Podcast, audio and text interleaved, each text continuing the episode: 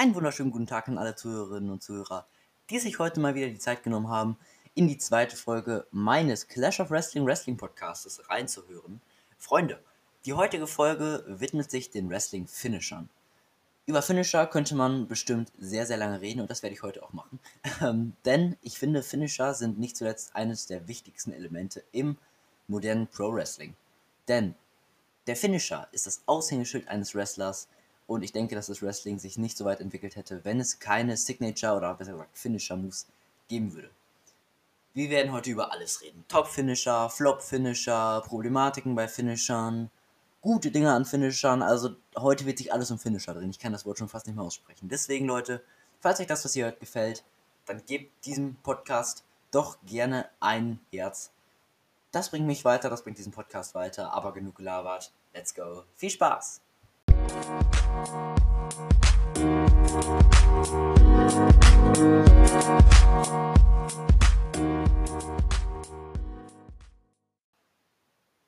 So, Freunde.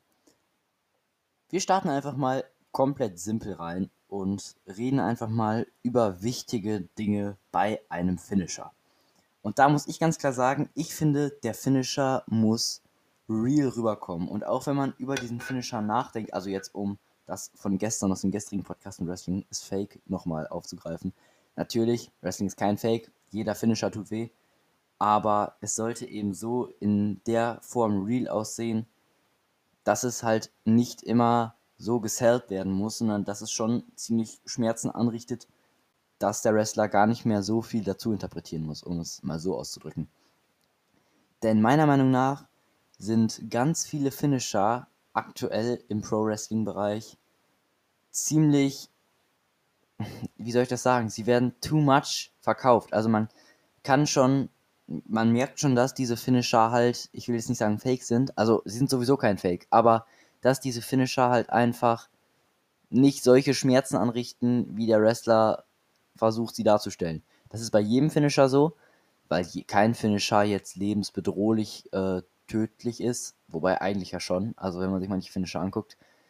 Aber wir reden jetzt erstmal über was Wichtige beim Finisher. Ich finde, es sollte realistisch rüberkommen, wie ich das gerade schon gesagt habe. Wenn man sich zum Beispiel einmal, und da ist schon ein Negativbeispiel, den Bailey to Belly anguckt, den äh, von Bailey, der Finisher, die hat ja ein Belly to Belly und hat ihn halt einfach irgendwann mal Bailey to Belly genannt.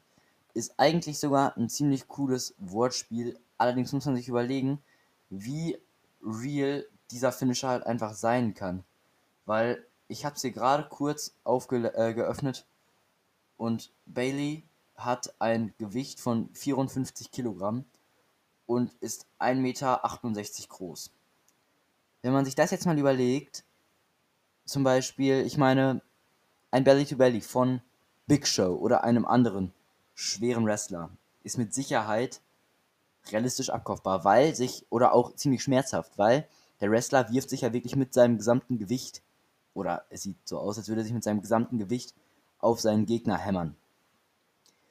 Selbst wenn Bailey nicht darauf achten würde, auf ihre Gegner achten würde und mit voller Wucht draufpreschen würde, ich meine, es sind 50 Kilo. Und, also 54. Und das ist halt meiner Meinung nach schon wieder ein Minuspunkt, denn ein ba äh, Belly-to-Belly ist normalerweise ja was Gutes. Allerdings muss man sich bei Bailey überlegen, dass der Finisher halt schon ziemlich. Hm, ich, ich weiß nicht, wie ich es ausdrücken soll. Auf jeden Fall, man kann schon. Oder wenn man darüber nachdenkt, merkt man schon, dass dieser Finisher eben ein bisschen zu hart verkauft wird. Aber das nun mal so als Beispiel der Bailey to Bailey. Wenn wir uns jetzt ähm, andere Finishing Moves angucken, dann bin ich der Meinung, dass die Hauptsache ist, dass es brutal aussieht aber die Leute halt einfach nicht immer 100% den Hintergrund äh, an dieser Sache hinterfragen. Also zum Beispiel ein, ach, ich kann jetzt einfach kein konkretes Beispiel nennen, aber solange dieser Wrestling-Move brutal aussieht, ist ja alles gut. Das ist ja auch das Ziel vom Wrestling. Keine ernsthaften Verletzungen, aber halt es so aussehen zu lassen, als wäre es ziemlich krass. Ich würde sagen, wir reden jetzt erstmal über meine Top-Finisher. Und da kommen wir direkt, also ich mache das, ich mache jetzt keine Top 3, Top 5 oder so. Ich sage einfach ein paar Finisher, die meiner Meinung nach gut sind. So gibt es halt keinen Streit, was jetzt so wirklich der beste ist und was halt der schlechteste ist. Fangen wir mal an mit dem Finisher meines Lieblingswrestlers, Drew McIntyre, mit dem Claymore, oder wie er früher noch hieß, Claymore Kick. Mittlerweile, ich weiß nicht, ob es offiziell geändert wurde, jedenfalls sagt man nicht mehr Claymore Kick, sondern man sagt nur noch Claymore. Ich finde diesen Move einfach so genial, nicht zuletzt, weil er halt so stark von der WWE geschützt wurde. Ähm, oder geschützt wird, immer noch. Ich kann mich nicht erinnern, außer bei WrestleMania, also jetzt seit Drew McIntyre seinen Face-Push hat und halt WWE Champion ist, kann ich mich nicht erinnern, dass jemand aus dem Claymore ausgekickt ist, außer Brock Lesnar im WrestleMania 36 Match. Und das war ja ein 5-Minuten-Match. Also da kann man das noch nachvollziehen, weil äh, Brock Lesnar halt nicht so viel Schaden davon getragen hat, nach zwei Minuten, nach denen der Claymore kam, dass er da halt, äh, ja, ich sag mal, geschwächt war. Danach hat Drew McIntyre noch zwei oder drei Claymores nachgesetzt und dann halt kam der, äh, der, das Cover ging auch durch. Und wenn man mal genau hinguckt, immer, also ich denke, dass dieser Finisher mit einer der stärksten ist, weil es eben der Aspekt bringt, den ich gerade genannt habe. Er sieht sehr brutal aus, ist das auch, aber wenn man genau hinguckt, man sieht immer, wie die äh, Gegner, die diesen Claimer abkriegen, kurz vorher die Hand ins Gesicht nehmen und sich damit halt eben schützen, so ihr Kinn und alles. Aber trotzdem wird dieser Finisher höllisch wehtun, weil ihr müsst euch überlegen, diese 1,96 Meter, ich weiß nicht genau wie groß, ich meine schon 1,96, diese riesige Kante wirft sich da volle Kanne mit dem Bein zuerst in euer Gesicht. Und dieser Finisher ist einfach sehr gut verkauft, weil eben, wie gesagt, nur so wenige Menschen daraus auskicken. Und ja, okay, es gab halt diesen einen Moment bei Survivor Series, als Drew McIntyre halt voll in Roman Reigns reingerauscht ist und der Ref halt K.O. gegangen ist. Und deswegen konnte halt leider kein Cover durchgeführt werden. Aber das ist halt wirklich einer so meiner Top-Finisher. Kommen wir jetzt zum zweiten Finisher, den ich ziemlich stark finde, der aber auf jeden Fall mal meiner Meinung nach einen stärkeren Status hatte und mittlerweile einfach nicht mehr so krass ist. Und zwar ist es der RKO von Randy Orton wenn man sich den RKO anguckt, es ist einfach ein krasser Move. Also wenn man sich anguckt, damals zum Beispiel äh, von Cody Rhodes, als noch bei WWE war und jetzt nicht wie jetzt aktuell bei AEW, als er da vom obersten Ringseil gesprungen ist, eine Shooting Star Press auf den am Boden liegenden Orten macht und der ihn einfach abfängt in einen RKO, das waren schon krasse Moves. Ähm, es gibt, by the way, auf dem WWE YouTube Channel ein Top 10 Video von RKOs, das ist jetzt zwar schon drei oder vier Jahre alt, meine ich, aber trotzdem, also da sind Top-AKOs, da ist unter anderem auch dieser AKO, den ich gerade genannt habe, drin. Und früher war es so, dass der AKO einfach so ein krasser Finishing-Move war. Er war halt wirklich berüchtigt. Und mittlerweile gibt es halt schon ab und zu mal ein paar Kickouts. Also äh, Randy Orton hat zwar die WWE Championship von Drew McIntyre durch diesen AKO gewonnen. Allerdings ist, äh, ich meine, Drew McIntyre auch schon mal aus dem AKO ausgekickt. Und das finde ich halt so schade, weil meiner Meinung nach sollten generelle Finisher Kickouts nur in krassen Matches passieren. Mittlerweile, das hatte ich auch schon gestern in meinem Podcast angesprochen, in der Podcast-Episode. Aktuell ist es leider schon so, dass ähm, die Wrestler einfach in normalen Matches, Weeklies, Raw, SmackDown, NXT aus ihren Finishern auskicken. Wenn das jetzt so ein Match ist wie zum Beispiel das Rückmatch vor drei Wochen oder vor zwei Wochen bei SmackDown, zwischen Sasha und Bailey, als Bailey ihr Rückmatch halt eingefordert hat um den SmackDown Women's Titel. Da kann ich es noch ein bisschen verstehen, weil es da eben, wie gesagt, um das äh, Frauengold bei SmackDown ging. Wenn es jetzt allerdings einfach so ein Match ist, dann kann ich das allerdings, äh, äh, dann kann ich das eigentlich nicht verstehen, warum da Finisher-Kickouts gemacht werden.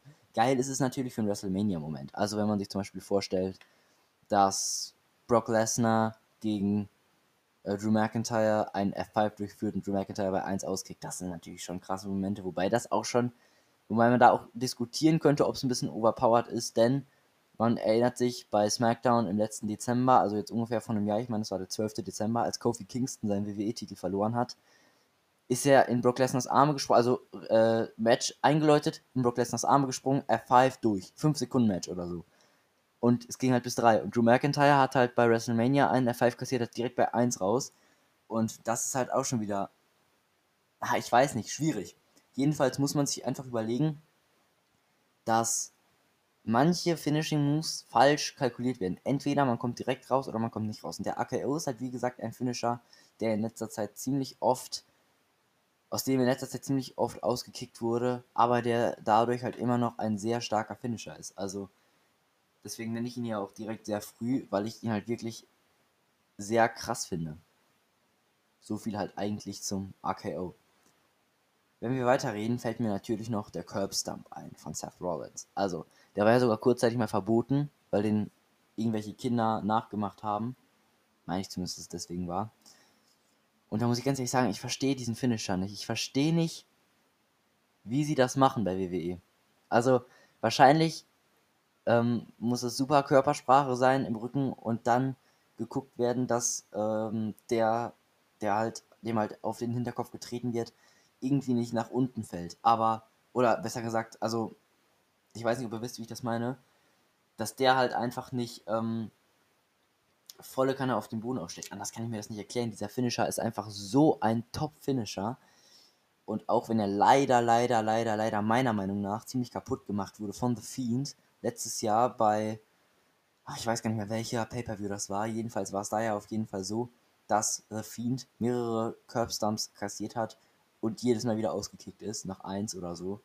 Das finde ich hat halt, äh, halt hat diesen Finisher sehr stark geschwächt, weil wenn man sich mal in den Hinterkopf ruft, dass normaler äh, Wrestler oder in Anführungsstrichen normaler Wrestler nach einem Curbstump direkt bis drei äh, K.O. ist und der Fiend halt angeblich mit seinen super äh, Wunderkräften bei 1 auskickt, finde ich das halt leider ein bisschen kaputt gemacht.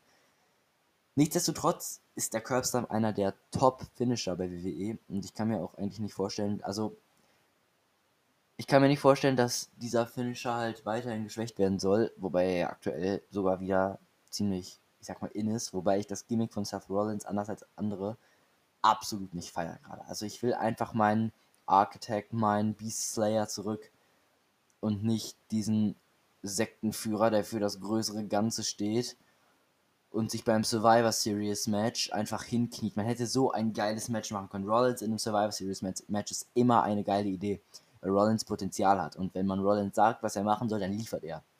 Aber ihn da einfach auf den Boden zu ge äh, gehen zu lassen und sich von Seamus äh, den Broke-Kick einfangen zu lassen, finde ich einfach nur scheiße, denn das ist einfach missbrauchtes Potenzial, meiner Meinung nach. Äh, ich habe gehört, dass er jetzt wahrscheinlich sowieso erstmal in äh, die Pause geht, weil äh, seine Verlobte Becky Lynch eben das Kind bekommt und er da halt, kann ich natürlich gut verstehen. Nur ich finde, dass ich, ich hoffe zumindest, das, was ich allerdings nicht glaube, dass, wenn Seth Rollins zurückkommt, er sein äh, altes Gimmick zurückkommt. Ich habe es geliebt. Also damals WrestleMania 35, als er gegen Brock Lesnar den Fight hatte, wobei das war eigentlich ein Scheiß-Match, aber gucken wir uns andere Matches an, so mit The Shield früher, wobei The Shield ist sowieso Geschichte wegen John Moxley. Aber man muss sich einfach mal überlegen, was das damals alles für geile Matches waren, die er als alter Seth Rollins abgeliefert hat. Das ist nicht zu vergleichen mit der mit dem aktuellen. Das Schlimmste war ja wirklich dieses Eye for an Eye Match. Ich habe es damals bei Extreme Rules live gesehen und das war einfach zum Heulen. Ich hatte, das war einer der wenigen Pay-Per-Views, die in den Ferien stattgefunden haben, in den Schulferien, Sommerferien, weshalb ich das gucken konnte. Und es war so enttäuschend. Es war so enttäuschend. Ich war die ganze Nacht wach und ich habe wirklich einen Lachkrampf gehabt, als, als die mir da wirklich verkaufen wollten, dass dieses Gummi äh, Grey Mysterious Auge ist. Ich habe wirklich gelacht, lauthals gelacht, aber eigentlich ist es zum Weinen im Nachhinein wenn man sich wirklich überlegen muss, dass es ernst gemeint war von dieser Promotion. Und nicht zuletzt, AEW hat sich ja sehr darüber lustig gemacht. Also, ich erinnere mich kurz ein paar Ausgaben danach, zumindest die deutschen Kommentatoren, die ich sehr cool finde, haben äh, gesagt, ich weiß nicht, worum es ging, auf jeden Fall hast du ihnen schon, also ich glaube, das war was Privates zwischen den beiden und äh, hat ein Kommentator gesagt, hast du ihnen schon in einer, äh, zu einem Eye for an Eye Match herausgefordert oder so, also irgendwie sowas haben die gesagt und es war ziemlich lustig. Aber das Traurige ist, dass die WWE das ernst gemeint hat. Und im Nachhinein auch noch äh, in irgendeinem Song, in irgendeinem Titelsong sogar ein Eye for an Eye eingebaut hatte. Und dass sie da vielleicht sogar stolz drauf ist. Seth Rollins selber hat in einem Interview gesagt, dass er sich nicht denken, äh, vorstellen kann, warum dieses Match so kritisiert wird, was ich auch absolut nicht verstehe. Aber na, jedenfalls können wir festhalten, der Curbstump, um jetzt wieder mal zurück zu den Finishern zu kommen, ist wirklich ein absolut grandioser Finish. Dann, um nochmal einen ziemlich krassen Finisher anzusprechen, kommen wir mal ähm, zu einem Wrestler. Ich kann mal einen kleinen Tipp geben. Im Wrestling wird seine Arbeit, ja, ich sag mal, mit gemischten Gefühlen angesehen. Im MMA wird er aber ziemlich gehasst. Die Rede ist von The Beast Incarnate, Brock Lesnar. Brock Lesnar, äh, man kann wrestlerisch von ihm halten, was man möchte. Ich persönlich bin auch kein großer Fan von ihm, um ehrlich zu sein. Nicht von seinen Gimmicks, die gehen sogar ganz klar, aber einfach seine Arbeit im Ring. Also mir fallen nur vor ein paar Jahren die Aktion mit Roman Reigns ein, als er da komplett durchgezogen hat mit den Ellenbogen ins Gesicht und Roman Reigns geblutet hat, wie sonst was. Also das war absolut, äh, äh, ging absolut gar nicht und deswegen bin ich kein großer Fan von Brock Lesnar. Aber wir betrachten uns jetzt einfach mal ganz objektiv, was für ein Wrestler hinter dem Move steckt und gucken uns mehr an, was denn genau der Finisher ist. Und in Brock Lesnars Fall wäre das der F5. Und der F5 ist meiner Meinung nach, ich, ich kann es ich kann's kaum beschreiben. Also der F5 ist ein Finisher, aus dem kann eine Person im Normalfall, Normalfall nicht auskicken. Jetzt können wir als Beispiel nehmen, Drew McIntyre ist ausgekickt, ja, okay, aber wie gesagt, nach kurzer Zeit, wobei Kofi Kingston natürlich nach 5 Sekunden ein Match verloren hat. Drei Sekunden davon waren der Pinfall, zwei Sekunden hat er gebraucht, um in Brock Lesnars Arme zu rennen und halt diesen F5 zu kassieren. Und ich finde, ähm, es steckt ziemlich viel hinter diesem F5, vor allem früher. Ich finde, früher wurde er besser gemacht, denn heutzutage, wenn man genau darauf achtet, viele Leute drehen sich, während sie fallen, zur Seite, um auf die Schulter zu fallen und halt nicht volles Rohr auf die, äh, die Matte zu küssen. Und manche Wrestler, ähm, wie es teilweise auch noch ist, was ich besser finde, ist, dass sie wirklich volle Kanne äh, Face First auf den Ringboden knallen. Nicht, weil es besonders viel Schmerzen gibt, aber der Finisher kommt dadurch einfach realer rüber, um das mal so zu formulieren. Und ich finde, der F5 gehört einfach zur WWE dazu. Das kann man mir erzählen, wie man will.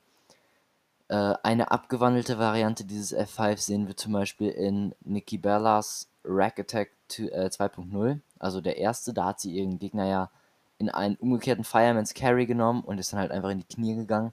Und beim, äh, ja, ich will sagen, Rack Attack 2.0 ist es, wie soll ich das beschreiben? Da nimmt sie ihren Gegner in den normalen Fireman's Carry und bringt das dann quasi in eine Art RKO. Und ähm, ja, es sieht irgendwie so ähnlich aus. Wobei, ja, ich meine, weil, also ich finde, das ist der Finisher, der dem äh, F5 am ähnlichsten ist. Und man muss halt einfach überlegen, dieser Finisher ist jetzt schon seit Jahren in der WWE und er wurde immer ziemlich stark eingesetzt, nur ich finde jetzt eben durch die äh, Storyline mit Drew McIntyre wurde er vielleicht ein bisschen geschwächt. Aber nichtsdestotrotz können wir festhalten, dass der F5 ein echt krasser Finisher ist. Wenn wir jetzt zum nächsten Finisher kommen, muss ich sagen, dass der nicht mehr in der WWE eingesetzt wird. Der Dirty Deeds, damals noch von Dean Ambrose, jetzt von John Moxley. Ich weiß, John Moxley hat auch einen Finisher, der so ähnlich aussieht, aber er heißt auf jeden Fall, glaube ich, nicht Dirty Deeds. Von daher, ich beziehe mich jetzt auf den Finisher von Dean Ambrose, Dirty Deeds. Es ist in Anführungsstrichen, ich sag mal, nur ein DDT. Aber der DDT ist einfach krass gemacht worden. Also wenn man sich überlegt, er zieht halt die Arme hoch, fegt ihm die Beine weg. Das ist schon ein ziemlich nicer Finisher. Vor allem, wenn man überlegt, ich weiß nicht, ihr werdet euch wahrscheinlich alle daran erinnern, damals, als in der gleichen Nacht, in der Roman Reigns bekannt gegeben hat, dass er äh, Leukämie hat, hat ähm, haben Rollins und Ambrose ja die Tag Team Titel von Raw gewonnen. Und ich finde, das war einfach ein unpassender Zeitpunkt, das zu machen, weil ich meine, okay, ich meine, dass ich gelesen habe, dass niemand bei der WWE wusste, dass Roman Reigns das verkünden wird, dass er halt Leukämie hat, aber ich fand's makaber, in der gleichen Nacht, in der der Bruder von ihm, weil es ist ja keine Storyline-Leukämie gewesen, es ist ja echte Leukämie. Meine ich zumindest. Ja, doch, es ist, es ist echt. Und ähm, das Traurige an der ganzen Geschichte ist, dass in der gleichen Nacht eben The Shield kaputt gegangen ist, weil es ja gerade eigentlich wieder zurück war. Und es war auch echt cool. Also ich habe das Gimmick echt gefeiert, wobei ich eigentlich nie ein Shield-Fan war. Wobei, also man muss es in Relation ziehen. Also The Shield ich fand The Shield geil, aber ich mochte einfach diese Zeit nicht, als sie mit The, Authority zusammengearbeitet haben. Was ich geil gefunden hätte an The Shield wäre ein Gimmick gewesen. Weder Face noch Heal, so ein Ding dazwischen. Ab und zu vielleicht ein bisschen verräterisch, aber auch sehr loyal. Das hätte ich gut gefunden. Aber ja, ich weiß nicht. Äh, ich fand The Shield auf jeden Fall großartig, wobei ich in früheren Zeiten so und 2012, so als die mit Shane, äh, Shane McMahon, was laber ich da, Stephanie McMahon, Triple H so zusammen waren, das habe ich nicht so gefeiert. Vor allem auch die damals die Geschichte mit The Big Show, das fand ich echt nicht so schön.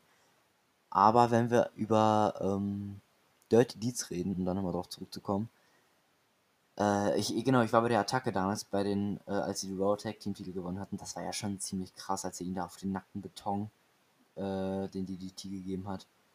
Und ich muss sagen, dieser Finisher ist ziemlich krass, wobei es auch eigentlich manchmal, glaube ich, nur als Casual Move gewertet werden könnte. Zumindest bei anderen Wrestlern. Bei Dean Ambrose war es immer dieser eine Move, der den Unterschied gemacht hat, äh, der, ihm zum, der ihm zum Sieg verholfen hat. Aber bei anderen Wrestlern hätte dieser Move, glaube ich, nicht so krass äh, geballert, wie es eben bei Ambrose oder halt jetzt Moxley getan hat. Und ich bin der Meinung, dass der Finisher mit, also dass The Shield, um nochmal auf The Shield zurückzukommen, alle drei Finisher einfach absolut krass. Ein Spear ist gut, wenn man ihn als Finishing Move benutzt, nur wenn manche ihn auch als Casual Move benutzen und der da halt nie so krass ist. Dann einmal den Curb Stump, den ich vorhin schon angesprochen hatte, wobei Rollins ja teilweise den Pedigree hatte, weil der Curb Stump ja verboten wurde. Und dann halt eben noch den Dirty Deeds von Dean Ambrose, der eben ziemlich, ja, der eben ziemlich stark war gegenüber den anderen Finishern, wobei der Curbstump locker mithalten konnte. Und ja, so viel eigentlich zu Dean Ambrose oder halt John Moxleys Finisher, wie man es halt, äh, wie man es nimmt. Kommen wir dann jetzt auf jeden Fall zu einem weiteren Finisher, der meiner Meinung nach aktuell ziemlich missbraucht wird. Und zwar der Superkick.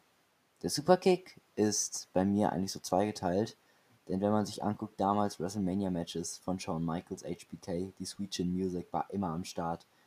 Und ich war ein riesiger Fan, nicht nur von HBK, sondern auch vom, äh, von der Sweet Chin Music, weil es war einfach krass.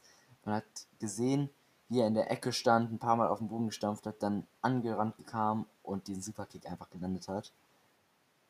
Aber leider muss man sagen, mittlerweile benutzen richtig, richtig viele Wrestler einen Superkick einfach als normalen Move in ihrem Moveset. Und das hat halt einfach zur Folge, dass der Superkick an, ich will nicht sagen Prestige, aber an Stärke verloren hat. Denn wenn man sich mal anguckt, wie die Superstars, wie häufig Superkicks verwendet werden, da würde ich sagen, im Moveset von Seth Rollins waren oft welche, im Moveset von Kevin Owens sind manchmal welche.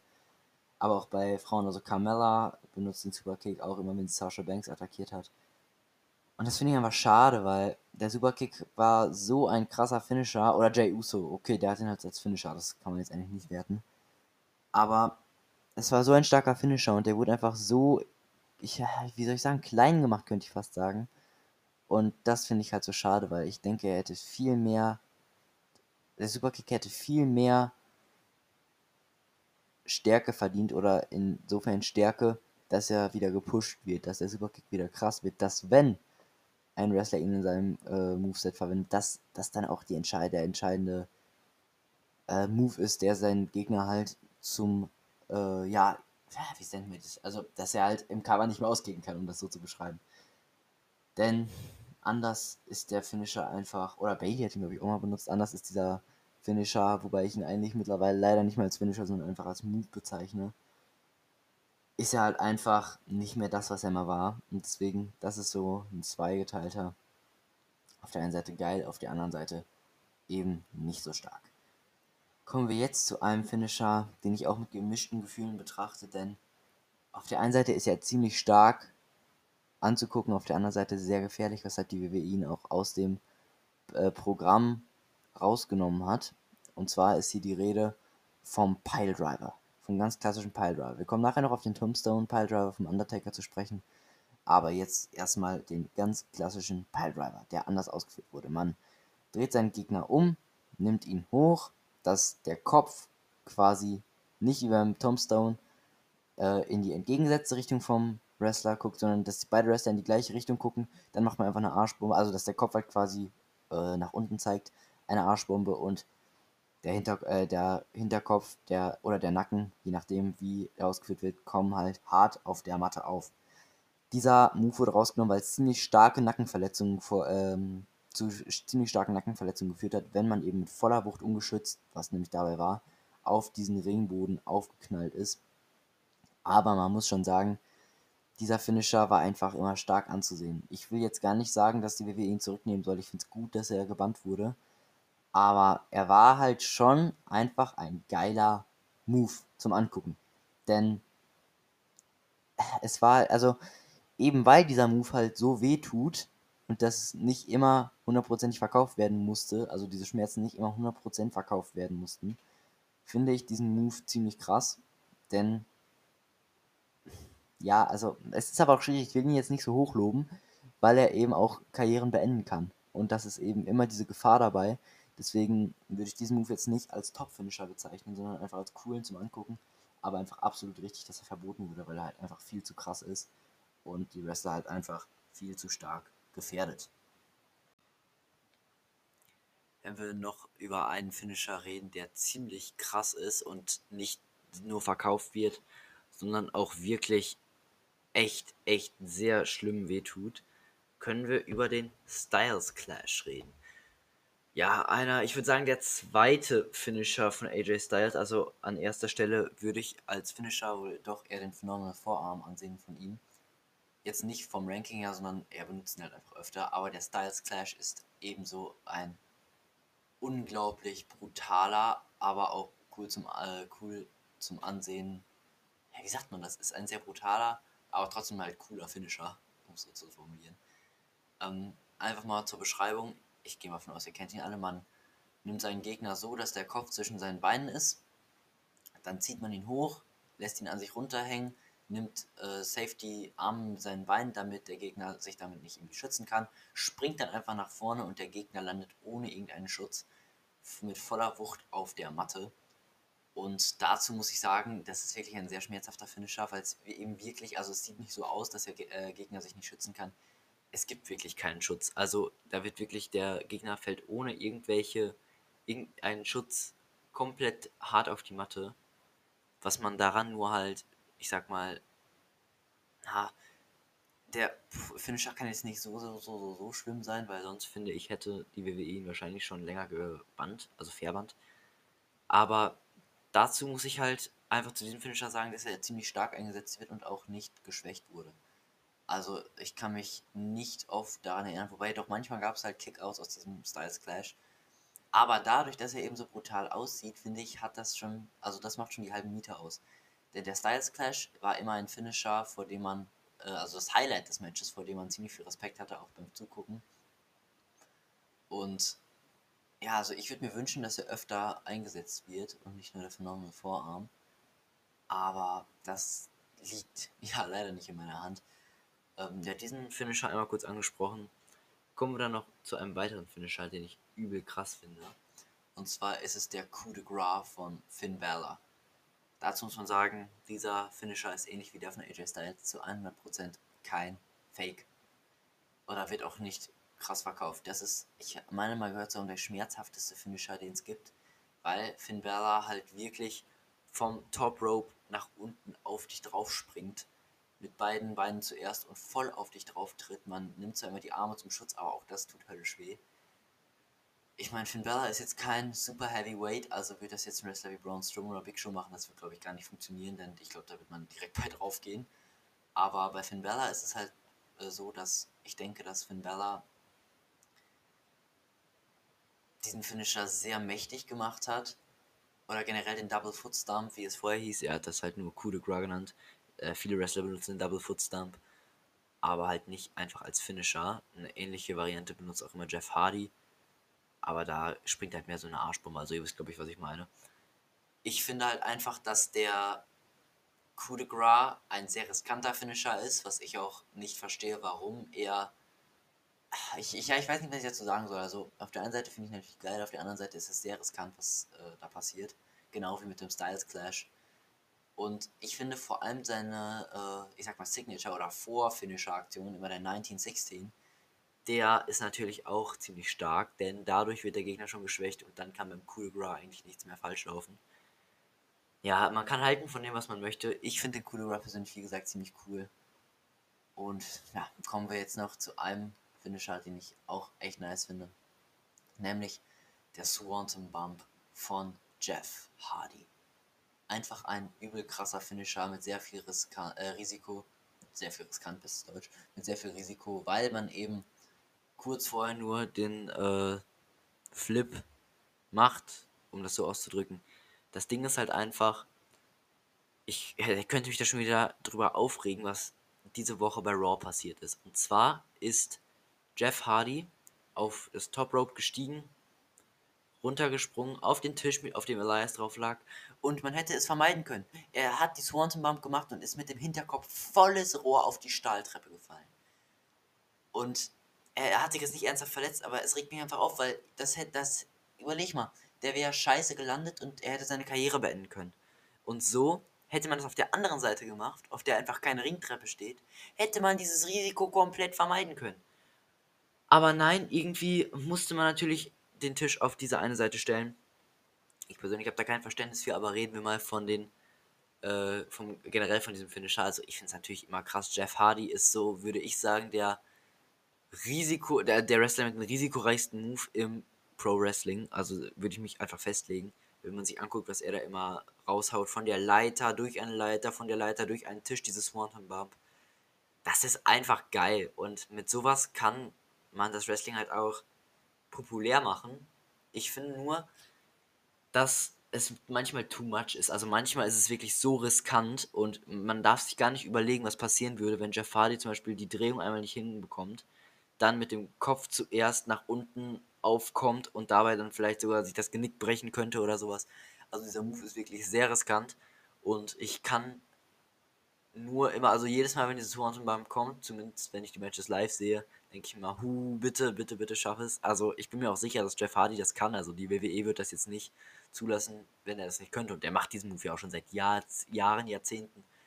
Nur ich habe trotzdem irgendwie jedes Mal immer so ein kleines bisschen Schiss. Vor allem, wenn es von so einer Leiter geht, wenn das vom Top Rope kommt, ist das noch einigermaßen in Ordnung. Aber ja, ich habe immer so ein bisschen Schiss und dann sieht man ja auch jetzt, was passiert ist. Ich meine, er ist zwar nicht, hat zwar keine schlimmen Schäden davon getragen, aber er ist halt einfach Fakt, ist, dass er mit dem Hinterkopf auf die Stahltreppe aufgeknallt ist. Und ja, das darf man halt einfach nicht vergessen. Freunde, noch einer der Finisher, die ich zu meinem, meinen Top-Finishern zähle. Und dann reden wir einfach mal über die Finisher, die ich nicht so geil finde. Der letzte Finisher, den ich auf jeden Fall mit zu meinen Top-Finishern zählen würde, wäre, es gibt einfach noch so viele, aber noch einen zu nennen, wäre einfach der Broke Kick von Seamus. Seamus Bro Kick ist einfach krass, weil wenn man sich manche Slow Motions davon anguckt, ja, es ist halt einfach teilweise völlig durchgezogen, voll in die Fresse der anderen Gegner. Und dieser Finisher ist einfach stark, weil ich kenne niemanden, der aktuell daraus ausgekickt hat. Kann natürlich sein, dass da jemand rausgekickt hat. Ich bin jetzt nicht so ein Seamus-Freak, aber ich gucke natürlich trotzdem alles, was er macht. Weil ich halt jede Folge von Raw, SmackDown, NXT und so gucke.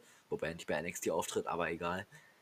Und meiner Meinung nach ist Sheamus ein Wrestler, der einen größeren Push verdient hätte. Also er war jetzt zwar schon mal World Champion, aber trotzdem könnte man darüber reden, weil Sheamus halt einfach wirklich ein Wrestler ist, der ein gutes Gimmick verkörpert. Also wenn man ihn so sieht, dann hat man wirklich manchmal so das Gefühl, dass es richtig fieser ist. Aber der ist halt einfach echt krass, was die wrestlerischen Aktivitäten angeht. Vor allem auch mit The Bar, das Tag Team zwischen Cesaro und Sheamus was sich ja leider, leider gesplittet hat, vor allem wegen Cesaro, unserem äh, europäischen, sogar deutschsprachigen Supertalent, äh, Superstar, ja moin, ähm, kann man, also dieses Tag-Team habe ich schon extrem gefeiert, wobei ich halt eigentlich kein Heel-Fan bin. Und ich auch kein Seamus-Fan bin, finde ich ihn einfach wrestlerisch ziemlich stark, zumindest von den Sachen, die er im Ring bringt. Weil man das halt einfach objektiv betrachten muss. Man muss sich sehen, wen mag ich jetzt, wen mag ich nicht, genau wie mit Brock Lesnar. Ich mag ihn nicht, aber seine wrestlerischen Fähigkeiten sind halt schon sehr, sehr, sehr stark. Und das gleiche sehe ich halt einfach bei Seamus. Also wobei ich da nicht sagen kann, dass ich ihn nicht mag. Ich mag ihn. Und ähm, er nimmt halt auch immer die Rolle des Bösen, finde ich, ein. Also diese Storyline mit Jeff Hardy, als er da immer gesagt hat, dass du ein Junk, dass er ein Junkie ist, oder als sie dann diesen Barfight hatten, möchtest du noch was trinken und so. Das fand ich schon immer ziemlich eklig, aber trotzdem war es natürlich immer ein super Work von ihm. Und deswegen finde ich, dass der Bro Kick absolut verdient hat, hier noch mit in dieses Ranking zu kommen. Mir ist nämlich gerade noch ein Finisher eingefallen, den ich vorher noch nennen muss, bevor ich halt die schlechten Finisher nehme. Und zwar ist es ganz klar der Black Mass. Alistair Black aktuell leider nicht eingesetzt. Einfach ein großartiger Finisher. Zumal dieser Finisher auch kaum fake ist, weil man ein, weil er seinem Gegner wirklich komplett in die Fresse tritt. Und ich finde einfach, dass man festhalten kann, dass dieser Finisher einfach sehr eindrucksvoll ist, weil niemand ist meiner Meinung nach bisher aus dem Black Mass ausgekickt. Er hat sogar, also Alistair Black hat sogar irgendwann im Mai, glaube ich, seinen ersten, sein erstes Match bei Raw oder so verloren. Und ich finde halt einfach Alistair Black so stark, um jetzt mal auf den Wrestler zu sprechen zu kommen.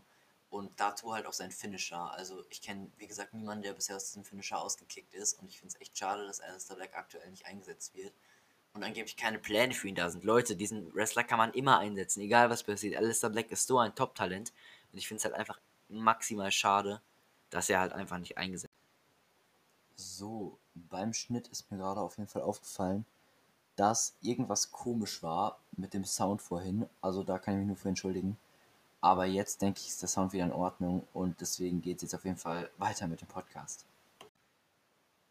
Um jetzt mal zu einem Finisher zu kommen, den ich persönlich noch nie stark gefunden habe, also nicht so stark, bin ich wahrscheinlich einer der einzigen, der diese Meinung hat und es tut mir in der Seele weh, über diesen Wrestler zu reden. Aber mein Lieblingswrestler, John Cena, es tut mir deswegen weh, weil er halt einfach mein Lieblingswrestler war früher und jetzt halt mittlerweile, also weil ich seinen Finisher halt ein bisschen schlecht mache. Er wird ja aktuell kaum noch eingesetzt, eigentlich gar nicht. Das letzte Match, was er hatte, war das Firefly Funhouse Match im April gegen The Fiend. Und ich finde es einfach nur traurig, weil der AA, der Attitude Adjustment, ist halt, ah, ich weiß nicht, also ich finde, dass es einfach kein so starker Finisher ist. Also er nimmt seinen Gegner auf die Schultern und wirft ihn auf die Matte. Da ist genauso stark ein Samoan Drop. Oder genauso stark. Also, ich weiß nicht, ob ihr das versteht, was ich meine. Aber ich finde halt, es gibt keine so große Besonderheit bei dem äh, Attitude Adjustment. Da finde ich Keith Lees ähm, Spirit Bump jetzt sogar eigentlich noch besser. Also er hatte früher immer, glaube ich, so eine abgewandelte Form, als er den Gegner in den Fireman's Carry genommen hat und dann halt einfach auf die Matte gehämmert hat, was er, glaube ich, ich weiß gar nicht, ob er das immer noch macht. Jedenfalls, John Cena macht das ja nicht mal, also der wirft sich ja nicht mal auf den Gegner noch drauf, der lässt ihn halt einfach runterfallen. Ich finde es ich halt einfach ein bisschen schade, weil, also sobald der AA kommt, ist halt das Match eigentlich vorbei, sozusagen, außer halt bei diesem krassen US-Title-Match, oder das geht um den WWE-Titel, ich weiß gerade gar nicht, gegen AJ Styles, da gab es sogar einen Avalanche AA, also vom Ringseil, und das hat nicht gereicht. Aber naja, ich finde, das ist auf jeden Fall nicht einer der schwächsten Finisher. Kommen wir jetzt halt einfach nochmal zu ein paar anderen, die ich einfach nicht so stark finde. Und was ich dazu sagen muss, ich will auf keinen Fall den Tombstone Piledriver des Undertakers dazu zählen, aber ich spreche ihn trotzdem mal an. Denn man sieht halt einfach in seinen, also wenn er halt diesen Tombstone ausführt, dass der Gegner mit dem Kopf nicht auf die Matte kommt. Also, der ist ja noch, also der, der, der äh, Gegner spürt davon halt eigentlich quasi gar nichts von diesem Finisher, weil er halt einfach mit dem Kopf in der Luft bleibt. Habe ich zumindest, glaube ich, mal gelesen. Und deswegen finde ich den Finisher halt auch, wenn man es weiß, schwach, aber eigentlich ist er halt maximal stark. Der Undertaker, bester Mann auch auf jeden Fall. Und ja, was ich sonst noch zu sagen habe, ein anderer Finisher, den ich extrem schwach finde, ist halt eigentlich, muss ich leider sagen, der Pedigree, weil man auch bei diesem Finisher leider sieht, dass er nicht stark durchgeführt ist. Das ist halt eigentlich so ein Kriterium bei mir. Und bei dem Pedigree sieht man halt einfach das Knie, dann nimmt er halt den Kopf seines Gegners zwischen die Beine, nimmt den Arm hoch, er nimmt die Arme von ihm hoch und lässt ihn halt so auf die Matte gleiten, gleiten in Anführungsstrichen natürlich, dass der Gegner quasi unversehrt mit dem Kopf in der Luft bleibt. Versteht ihr, wie ich das meine? Und das kann man jetzt als Argument nehmen, weil ich den Dirty Deed so hoch gelobt habe. Ja, der Kopf berührt doch bei einem DDT auch nicht die Matte. Ja, also bei manchen auf jeden Fall schon. Aber selbst wenn er das nicht macht, beim Dirty Deed sieht man das nicht genau. Weil er halt den Arm davor hat. Und beim Pedigree hat er zwar das Bein davor, aber man sieht es ein bisschen durch die Beine hindurch halt quasi. Es ist jetzt meckern auf hohem Niveau, ich weiß, aber auch den Pedigree von Triple H fand ich, oder manchmal auch Seth Rollins, fand ich nicht immer den stärksten Finisher, was nicht heißt, dass ich ihn schwach fand.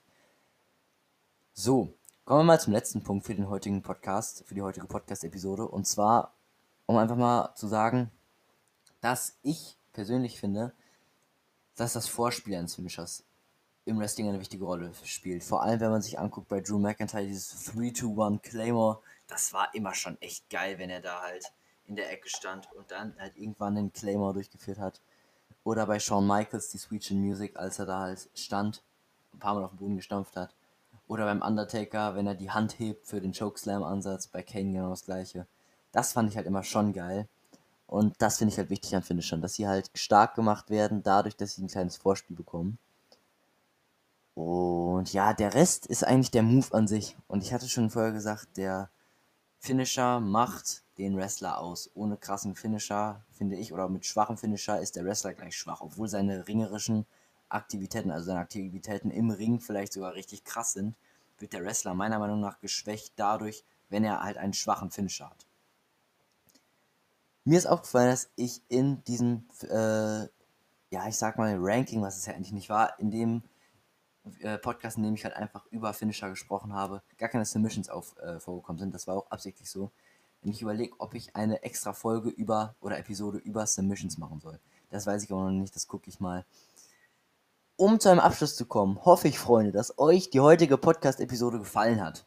Falls das so ist, dann subscribe doch gerne, falls ihr über manche Portale außer Spotify zuhört, subscribe doch gerne oder gebt, falls ihr bei Spotify seid, ein Like oder über andere Portale einen Stern, was auch alles es da immer gibt.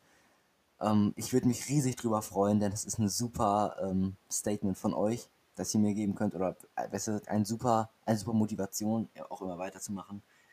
Mehr habe ich sonst aber eigentlich gar nicht zu sagen, außer das war's von mir. Wir hören uns beim nächsten Mal. Bis dann. Ciao.